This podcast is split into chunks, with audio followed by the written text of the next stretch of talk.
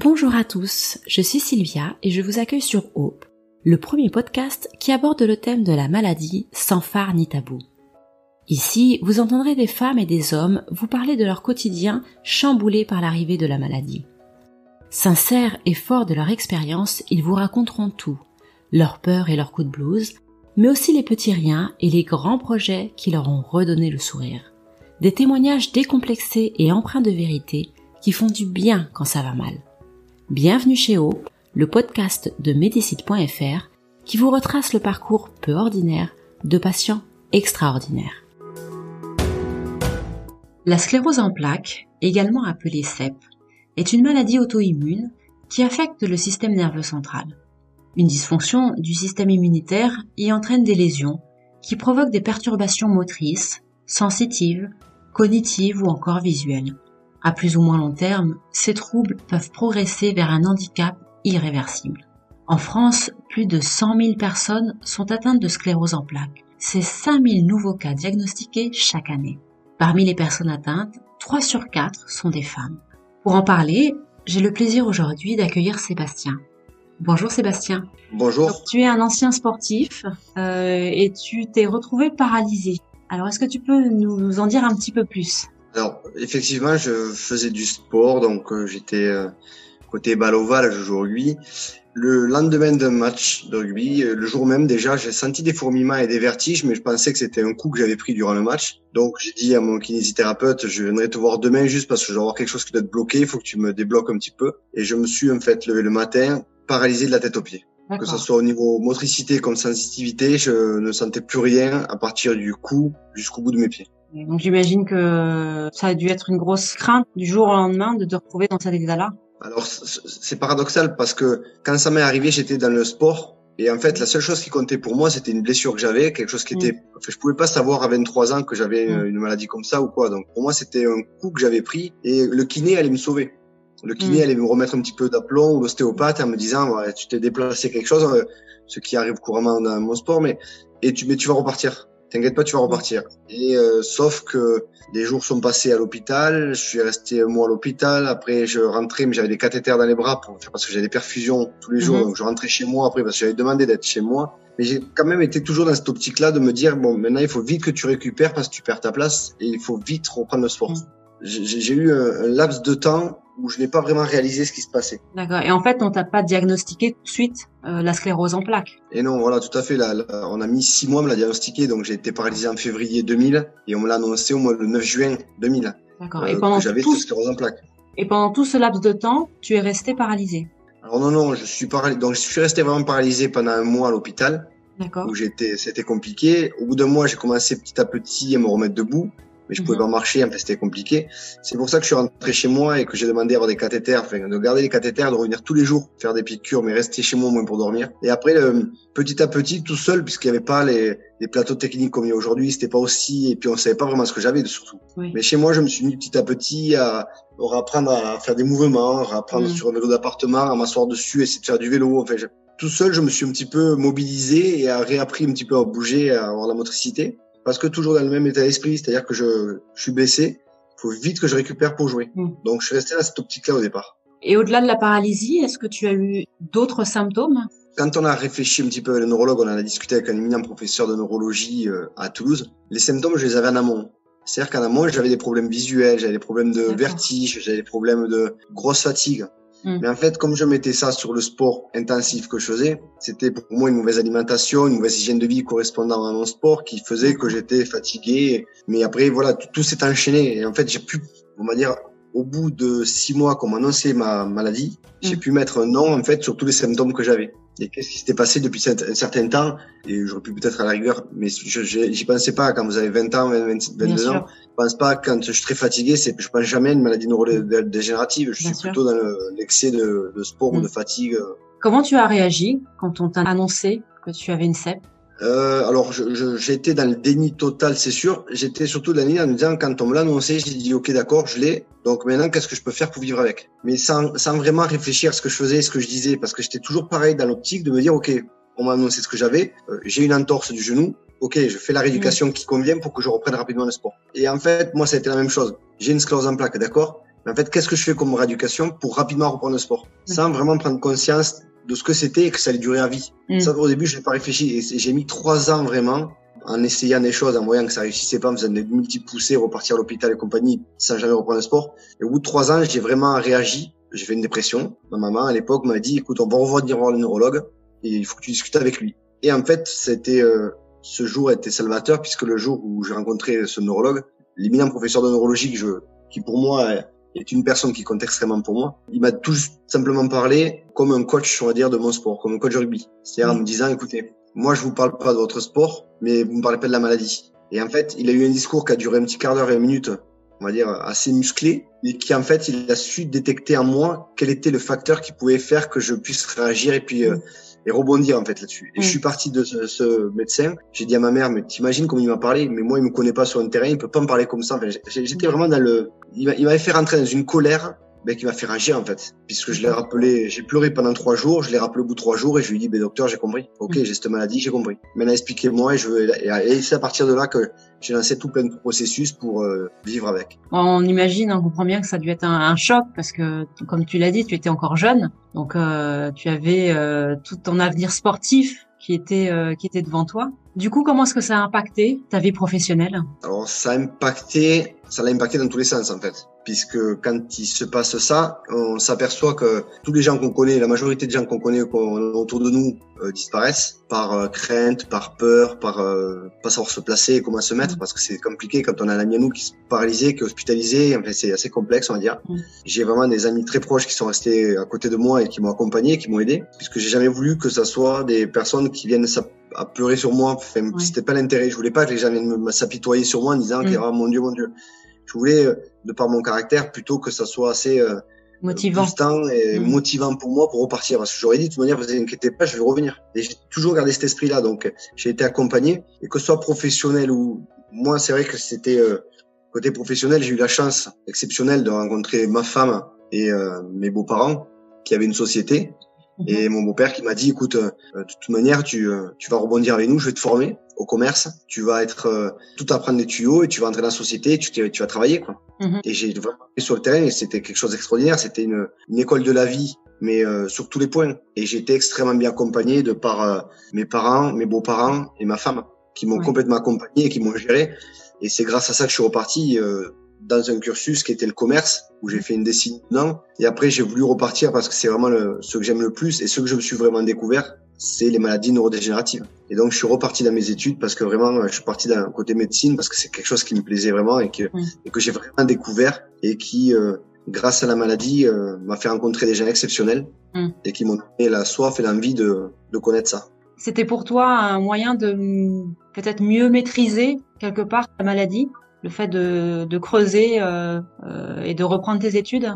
Ben oui, c'était ça en fait, parce que j'avais fait le deuil de, de l'acceptation de cette maladie en me disant, OK, je sais ce que j'ai aujourd'hui, mais j'avais vraiment envie de, de, de, vivre avec elle, de la connaître plus que elle, me connaissait. Elle me connaissait par cœur, puis c'est elle qui me gérait, et elle sait très bien, que si je fais des excès, elle me rattrapait. Et justement, je voulais, et surtout dans le but de d'aider tous les gens qui ont cette maladie, qui viennent d'apprendre qu'ils ont cette maladie, c'était pour moi le, quel était le tuto qu'on pouvait leur donner pour qu'ils puissent vivre le mieux possible au départ avec ça. Quoi. Il y a des milliers de patients qui le font en France, je me suis appuyé sur certains d'entre eux et euh, toujours pareil, j'ai rencontré euh, des personnes de la Ligue française contre la sclérose en plaques euh, qui ont été exceptionnelles, qui m'ont guidé, qui m'ont orienté. j'ai rencontré des gens au pôle des maladies neurodégénératives mm de Occitanie. J'ai rencontré des médecins, X neurologues que j'ai rencontrés, vraiment des personnes bienveillantes qui ont été, qui m'ont amené vers ça et qui, mhm. avec qui j'ai eu envie de travailler et porter les choses. Et c'est, et ça a été une force pour moi. Donc ça, c'est ce qui t'a aidé. J'imagine que ça t'a aidé notamment à, à, dépasser les grands défis que tu as pu rencontrer dans ta vie.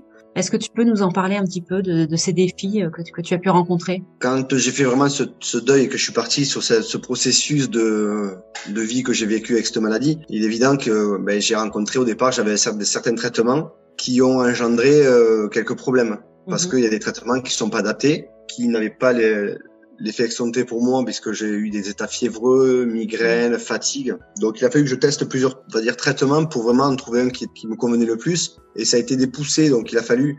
Ce qui était le plus compliqué en fait, c'est euh, ce que je retrouvais un petit peu dans la, c'est la vie un peu en général, mais c'est c'est toujours de tomber, mais se relever. Et c'était en fait euh, l'esprit de je montais un escalier et quand je montais 10 marches, ben je redescendais 6 marches. Mais euh, et je repartais quoi. Je veux dire cette persévérance et cette envie et ce côté sportif que j'ai à moi et que j'avais connu, je pense que m'a énormément aidé en se disant bon ok c'est pas grave tu repars. Donc il a fallu voilà c'était les, les, gros défis que j'ai eu au départ c'était de, de me sentir bien et du jour au lendemain de retomber. Donc d'essayer de repartir et voilà donc accompagné de ma famille de mes proches et mais surtout voilà c'est la volonté de vouloir rebondir le plus vite possible. Ça a été des gros défis que j'ai au départ parce que mentalement c'était compliqué. Oui j'imagine. Oui parce qu'effectivement tu es un battant donc tu n'as pas l'habitude de tu n'as pas l'habitude de tomber entre guillemets. C'est vraiment l'habitude de te battre donc euh, on comprend que euh, bah, de ne pas maîtriser en plus ce qui t'arrive, ça a dû être euh, quelque chose de très difficile. C'est ça, c'est vraiment de ne pas savoir en fait.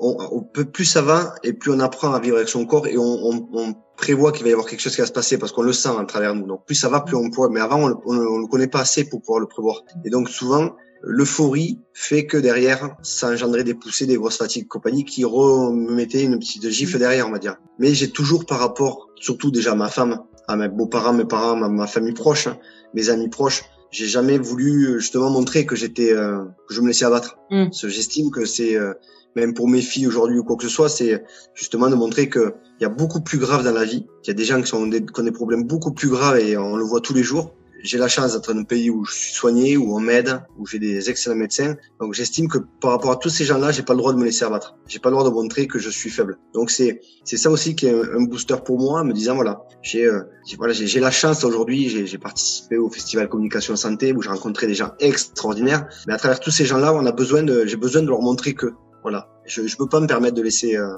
dire me laisser fatiguer ou me laisser abattre. Le monde du rugby, tu l'as laissé complètement de côté du coup? Non, non, non, je vais pas laisser de côté. J'ai pareil là aussi, c'est c'est des rencontres extraordinaires, mais j'ai un, ami à moi qui était joueur avec moi dans l'équipe où c'est que j'étais quand j'étais, euh, je me suis blessé, j'étais paralysé, que j'ai retrouvé dans un village qu'il est venu, qui est venu entraîner dans un village à côté de chez moi, à un niveau amateur fédéral 1, qui était le, un des hauts niveaux, le plus haut niveau amateur, mhm. et qui m'a proposé en fait de venir avec lui et un autre joueur aussi que j'avais avec moi quand je jouais à Colomiers, qui m'a qui m'a proposé de venir euh, soigner avec eux. Ils m'ont dit tu peux plus jouer, tu peux plus euh, coacher, je voulais pas coacher.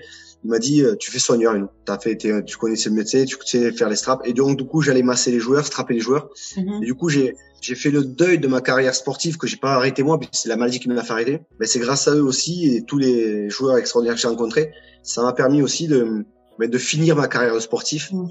pendant cinq ans avec eux et de vivre des moments extraordinaires de peine, de joie, de, et c'est, j'ai pu, on va dire, tirer ma révérence comme ça et c'est, mhm ça voilà, ça, ça a été mon, mon médicament pour finir mon sport. Du coup, qu'est-ce qui t'a donc tu en as parlé hein, de, de, ta famille, euh, de tes amis très proches qui t'ont aidé. Est-ce qu'il y a d'autres choses, euh, des associations qui ont qui t'ont aidé aussi à, à, surmonter tous ces défis? Euh, Alors des associations, il y a moi j'ai créé mon association quand j'ai eu cette maladie en fait au bout de trois ans.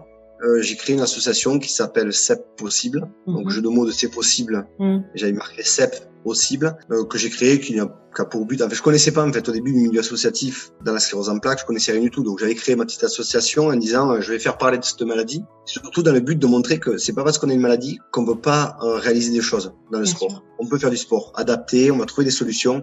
Mais il y a des, comme je disais, des milliers et des milliers de gens en France qui font du sport adapté, qui ont des maladies, qui sont... et donc c'était pour but d'organiser des événements avec à travers le rugby, euh, des, des, tournois et compagnie pour montrer et parler de cette maladie.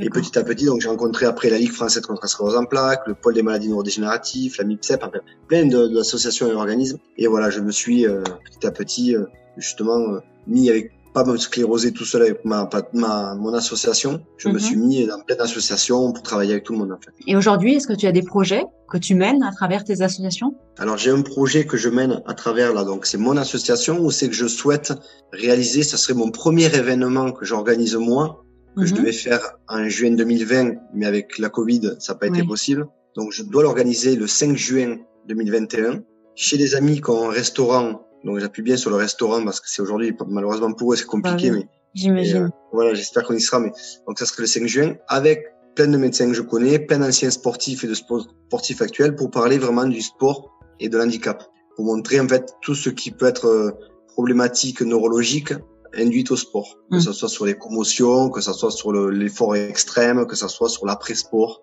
Donc c'est vraiment mon gros projet que j'ai pour juin 2021 D'accord. d'organiser ce- cet événement. Et toi, tu as repris euh, le sport? Enfin, tu fais du sport aujourd'hui? Tu arrives à en faire? Alors, alors aujourd'hui, je fais beaucoup de sport. Je dois le faire à peu près, euh, on va dire, 4 à 5 fois par semaine. Je suis pompier volontaire parce que c'était un défi que je voulais aussi avoir, donc ça fait 6 ans que je suis pompier volontaire, puisque ça aussi c'était un des défis que j'avais, euh, puisque quand on a une pathologie comme celle-là, on n'a pas le droit d'être tous ces métiers, on n'a pas le droit, donc je Mm. voulais prouver que c'est pas parce C'est qu'on a cette maladie qu'on est, on n'a pas le droit.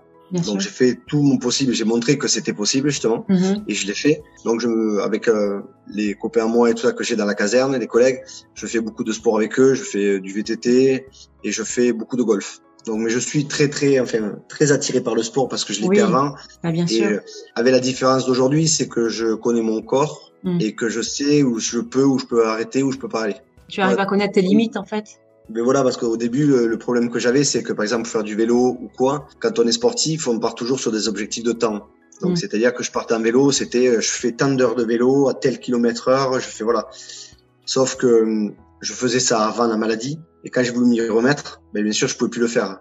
Mais je forçais trop, et le fait de trop forcer engendrait derrière des poussées, des fatigues extrêmes, et des. Donc, il a fallu un laps de temps aussi pour accepter et comprendre en fait comment ça fonctionnait. Et à partir de là, c'est, c'est, euh, j'ai pu comprendre. Donc maintenant, je fais voilà. Si je pars faire du vélo avec des amis, euh, je vais partir, je vais faire un effort bien sûr assez poussé, mais je sais qu'au bout d'un moment, je vais m'arrêter. Si je sens que ça, je vais ralentir. Si je sens que ça va pas aller, je vais arrêter. Tu as appris à écouter ton corps et à écouter les signes qui montrent que voilà, il faut il faut prêter attention euh, aux signes qu'il te lance. hein. Tout à fait, c'est ça. Voilà, c'est ça. Dès que je sens ces signaux, je sais ce que ça va engendrer, donc je Mm. préfère euh, calmer avant de d'aller à l'extrême. Aujourd'hui, t'en es où par rapport à la maladie? Quelle est l'évolution? Alors aujourd'hui, j'ai un traitement maintenant depuis plus de 10 ans qui me stabilise bien et qui m'aide bien à vivre avec la maladie. Je suis extrêmement suivi, j'ai euh, tous les mois, enfin tous les trois mois, je fais des examens médicaux, j'ai vraiment des... donc c'est vrai que je suis bien suivi, je le vis bien parce que j'ai un cadre de vie qui est bon pour moi. Je vis de passion aujourd'hui. C'est-à-dire que je vis de, enfin je vis, j'ai un loisir, c'est les pompiers où je prends du temps et je fais du temps et c'est vraiment ma passion parce que je me régale à faire ça. Mhm. Et puis j'interviens beaucoup maintenant euh, dans l'éducation thérapeutique en Occitanie. J'interviens avec des laboratoires sur des conventions ou des conférences. Euh, j'interviens et ça c'est vraiment un de mes objectifs futurs et vraiment quelque chose que je veux faire dans la formation des futurs soignants. Donc pareil où j'ai eu la chance de rencontrer euh, le directeur de l'école d'ergothérapie euh, de Toulouse Purpan qui il y a quatre ans m'a donné la chance d'intervenir avec ses élèves et ça fait quatre ans que je suis avec lui et j'interviens maintenant aussi dans les IPSI de Pamiers, de Castres, de Toulouse, un peu partout. Et c'est vraiment quelque chose qui, euh, ça aussi, c'est quelque chose qui est devenu euh, passionnant pour moi parce que former des futurs, on va dire professionnels de santé par des euh, patients pour la qualité de soins, je trouve ça, c'est c'est primordial Bien pour sûr. leurs études. Ah oui, parce que le l'information euh, scientifique c'est important, mais le vécu du patient c'est aussi euh, c'est aussi très très important. Ben la qualité, moi je l'ai vu la qualité en 20 ans d'hôpital, j'ai vu le côté humain disparaître. C'est-à-dire j'ai connu, comme j'appelais moi ça il y a 20 ans, euh, les infirmières que j'avais, les aides-soignantes et tout ça, c'était des tatas. Mm. Elles étaient très proches, c'était un contact humain qui était.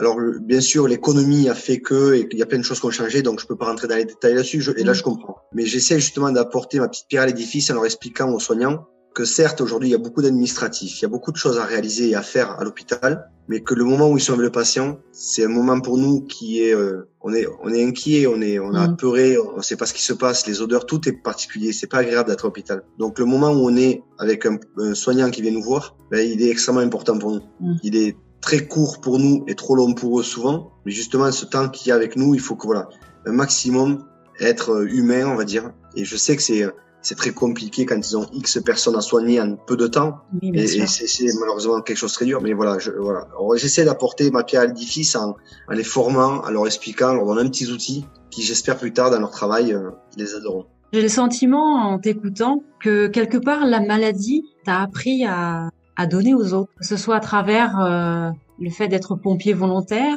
ou encore ta volonté de, de partager ton expérience euh, avec des soignants ou avec d'autres patients. J'ai le sentiment quelque part que hum, c'est comme si en fait ça t'avait donné envie toi aussi de donner. Ah mais j'étais, déjà c'était à l'esprit jeune. J'étais assez, euh, j'étais vrai, j'aimais être avec du monde. Il fallait que j'ai du monde autour de moi. J'étais Mhm. voilà, mais j'étais plus égoïste, plus, euh, je pensais à moi. J'étais dans le sport. La vie Mhm. était belle quoi. la vie était jolie, tout était chouette. Et grâce à la maladie, et je dis bien grâce à la maladie parce que je sais que ça va faire euh, du bruit, que les gens n'ont pas aimé ça, mais c'est le terme que j'utilise moi aujourd'hui. Grâce à cette maladie, ben, je suis retombé sur terre en fait, mm. parce qu'elle m'a fait voir ce qu'était la réalité des choses. J'ai vécu l'hôpital, j'ai vécu tous les problèmes qu'on pouvait avoir, tout ce qui se passait, et je me suis surtout rendu compte que je me plaignais de choses alors qu'il y, a vraiment plus grave dans le monde. Dans le monde, il y a des choses qui sont beaucoup plus graves, que ce soit pour des enfants ou quoi. Et, euh, et donc du coup, j'ai dit ok, j'ai eu ce, petit coup de fouet que j'ai eu, il faut qu'il me serve. Et me servir, c'est comment C'est apporter et l'aide à tous les futurs et tous les, patients qui ont cette pathologie. Qu'est-ce que je peux faire pour les aider, pour les encourager, pour les entourer, pour leur donner de la motivation, pour leur prouver mhm. qu'il y a des choses qu'on peut faire? Parce que c'est vrai que quand on a ça, en général, on est tout ce qu'on va chercher, c'est des forums quoi que ce soit, c'est assez négatif. Et que moi, j'ai voulu voilà essayer d'apporter ma pierre toujours pareil pour que ce soit pour motiver les gens, pour expliquer qu'on peut le faire, on peut réaliser des choses, on mm. peut les, les enseigner aux soignants et former les soignants pour leur montrer que voilà, un patient, ce que c'est vraiment un patient qui a. C'est vraiment mon but euh, d'aider les gens. Tu avances bien dans ton but, en tout cas, euh, ça, ça se voit. Est-ce que euh, tu as un conseil peut-être à donner? Alors, il doit y en avoir beaucoup, mais est-ce qu'il y a un conseil en particulier que tu donnerais euh bah, à ceux qui t'écoutent et qui peut-être traversent aussi la maladie? Ah ben, Un conseil primordial que je donne à chaque fois, c'est on a des médecins aujourd'hui, des neurologues extraordinaires, des médecins généralistes extraordinaires. C'est très compliqué pour eux aussi. Eux, ils vont se baser sur des examens médicaux qu'ils vont faire. Mais on n'est pas tous les jours avec un IRM sur la tête. Donc, quand on voit des neurologues, par exemple, si nous, on ne explique pas tout aux neurologues, si on prend pas un papier pour se marquer les choses, parce qu'il se peut des fois, par on est rendez-vous dans trois mois, et qu'aujourd'hui j'ai un petit problème, et je, mais je, je dis, et je dis voilà, j'y penserai, je le dirai à mon médecin. Sauf que non, j'y penserai pas au bout de trois mois quand je vais arriver dans le médecin, parce qu'il va y avoir un certain stress qui va s'installer, il y a des questions qui vont arriver, je vais l'oublier. Donc, pour moi, il est primordial aujourd'hui d'avoir un petit carnet, un petit où euh, d'enregistrer sur son téléphone les petits trucs qui peuvent nous arriver dans la vie et de dire un maximum de choses aux médecins. De surtout pas avoir peur de tout dire aux médecins, même si ça paraît pas important ou quoi, mais de le dire. Parce que petit à petit, en fait, le canevas qui va se construire autour de nous, ça va les aider aussi à trouver le meilleur traitement qu'on peut avoir. Moi, il y a 20 ans, j'avais pas les traitements qu'il y a aujourd'hui. Mhm. À aujourd'hui, on peut trouver des solutions pour beaucoup de symptomatiques. Donc, je trouve qu'il est très important de, de, dire un maximum de choses, de choses aux médecins, de parler avec eux, d'échanger, de leur dire voilà tout ce qu'on peut avoir, la bobologie qu'on peut avoir. Et après, qu'il y a énormément de gens qui font des choses, qu'il faut se renseigner sur tout ce qui est euh, officiel euh, comme site internet ou forum, de pas aller sur n'importe quel forum. Et euh, voilà, donc c'est vraiment de dire, de parler, d'échanger et de c'est très difficile pour les proches autour de nous. C'est mhm. plus compliqué pour nous parce que nous patients on sait ce qui se passe et on sait ce qu'on ressent. Les gens d'à côté c'est très compliqué parce que par contre ils le subissent en fait. Ils savent pas vraiment comment aborder les choses. Donc c'est pour ça que je pense qu'il est important de, de beaucoup discuter, beaucoup échanger, beaucoup parler avec les gens autour de nous les médecins comme nos proches, pour leur expliquer ce qui nous arrive parce que moi, c'est ce qui s'est passé. Je me suis rendu compte que de faire ça, mais en fait, moi tout seul, ça m'a ouvert en fait. Ça m'a ouvert sur la pathologie, ça m'a rassuré, ça m'a fait du bien, ça m'a, ce qui m'a permis d'avancer après et qui m'a permis euh, de faire de l'éducation thérapeutique, d'aller voir des ergothérapeutes, d'aller et de petit à petit, on va dire, de sortir de là où j'étais. Qu'est-ce que tu dirais euh, à Sébastien euh, qui a 20 ans et qui ne sait pas encore qu'il va avoir euh, cette maladie si Aujourd'hui, je lui mettrais des gifles, sans être vulgaire ou quoi que ce soit. Mais non, non, je pense que, comme je disais, 20 ans et aujourd'hui les enfants qui ont 20 ans, je me mettrais pas à leur place parce qu'avec ce qui se passe, la vie d'étudiant ou quoi que ce soit, c'est vrai que c'est assez particulier aujourd'hui d'avoir 20 ans. Mais par contre, c'est vrai que j'essaierai un petit peu plus euh, déjà de me pousser à faire des études de médecine parce qu'en fait, je me rends compte que c'est quelque chose qui m'aurait vraiment plu. C'est vraiment la médecine m'aurait vraiment pu être médecin, être neurologue. C'est quelque chose qui au final, c'est le regret que j'aurais de ma vie, c'est d'être euh, voilà, j'aurais rêvé de faire ça parce que je me serais vraiment mis une gifle en me disant voilà, bosse bosse maximum, fais quelque chose qui sera passionnant pour toi et tu tu vraiment tu réaliseras que c'est quelque chose d'exceptionnel parce que c'est aider les gens à trouver des solutions, à expliquer les problèmes et à gérer les familles. Et je trouve que pour moi médecin, c'est quelque chose qui euh, qui est juste exceptionnel. Donc aujourd'hui, je sais que je lui dirais euh, maintenant, tu t'accroches et tu, euh, tu fais des études là-dessus et tu, euh, et tu fonces. Merci beaucoup euh, Sébastien de nous avoir partagé euh, ton expérience. Comme je le disais, euh, effectivement la maladie t'a appris à partager et on, est très très content d'avoir pu avoir ce partage d'expérience avec toi. J'espère que tes projets vont aboutir l'année prochaine parce qu'effectivement malheureusement cette année les choses ont été bien compliquées donc j'espère que que les événements que tu veux mettre en place l'année prochaine pourront pourront avoir lieu. Puis n'hésite pas à nous tenir informés, à nous donner des nouvelles. Ouais, mais je vous remercie beaucoup. Je, je, alors sur les réseaux sociaux, sur le, je ferai de toute manière un teasing, j'en parlerai parce que c'est vrai que si euh, si vous voyez l'info et ça, c'est sympa de soit venir participer parce que ça serait génial, ou sinon d'en faire parler, de faire échanger avec les gens. Je j'ai X projets, j'ai euh, j'ai un projet qui me tient très à cœur que cette année on a, je sais pas si on pourra le faire parce que c'est euh, des week-ends en ski que j'organise dans les Pyrénées à la station des Angles, qui euh, qui est exceptionnel parce que la station des Angles qui a à côté de Font-Romeu nous met tout à disposition pour recevoir des euh, des personnes en situation de handicap et on leur fait découvrir pendant un week-end le ski et mhm. c'est juste quelque chose d'exceptionnel pour les gens. J'ai ce week-end, j'espère le pouvoir le faire au mois de mars. On va essayer de se battre pour le faire au mois de mars si on n'est pas trop bloqué. Donc au mois de juillet, on organiser ça J'espère, je croise les doigts pour au mois de novembre l'année prochaine euh, pouvoir encore participer au festival de communication santé si aussi il a lieu, parce que ça aussi c'est quelque chose qui mm. pour moi euh, la part qui est donnée dans ce festival aux patients, ben c'est hyper moteur et c'est super motivant parce qu'en fait on, se rend compte que grâce à euh, Dominique Noël et Eric Philippot, ils mettent le patient en avant avec des professionnels de santé, avec des médecins ou des e-influenceurs. Et c'est super intéressant en fait de se retrouver avec tout le monde et pas au centre de tout le monde. Parce que je crois qu'aujourd'hui le patient il a pu être au centre de tout le monde, mais il faut qu'il travaille avec tout le monde. Il doit être dans la table avec tout le monde. Et je trouve qu'eux ils le font exceptionnellement bien en faisant vraiment participer le patient avec tout le monde et sans que ça soit quelqu'un à part. Donc voilà. Donc il y a beaucoup de projets j'espère cette année qui vont arriver. Je croise les doigts pour aussi intégrer de plus en plus des euh, facultés de médecine, d'ergothérapie, de kinésithérapie, d'infirmières, infirmiers, pour vraiment former ces élèves et avoir de plus en plus d'heures à l'intérieur de ces unités-là. Il y a un très bel avenir, j'espère que ça annonce devant moi. Et puis euh, surtout, je croise les doigts pour tous les gens. Et puis, ça, il faut savoir que malgré l'annonce de cette maladie, malgré ce qui peut arriver, il y a beaucoup, beaucoup de gens autour de nous qui sont là pour nous, pour nous aider, pour nous soutenir. Ils auront tout le temps une association près de chez eux, n'importe quel endroit de la France, pour pouvoir justement les aider. Merci beaucoup, Sébastien. Et puis au plaisir euh, d'avoir de tes nouvelles. Merci beaucoup. Au revoir.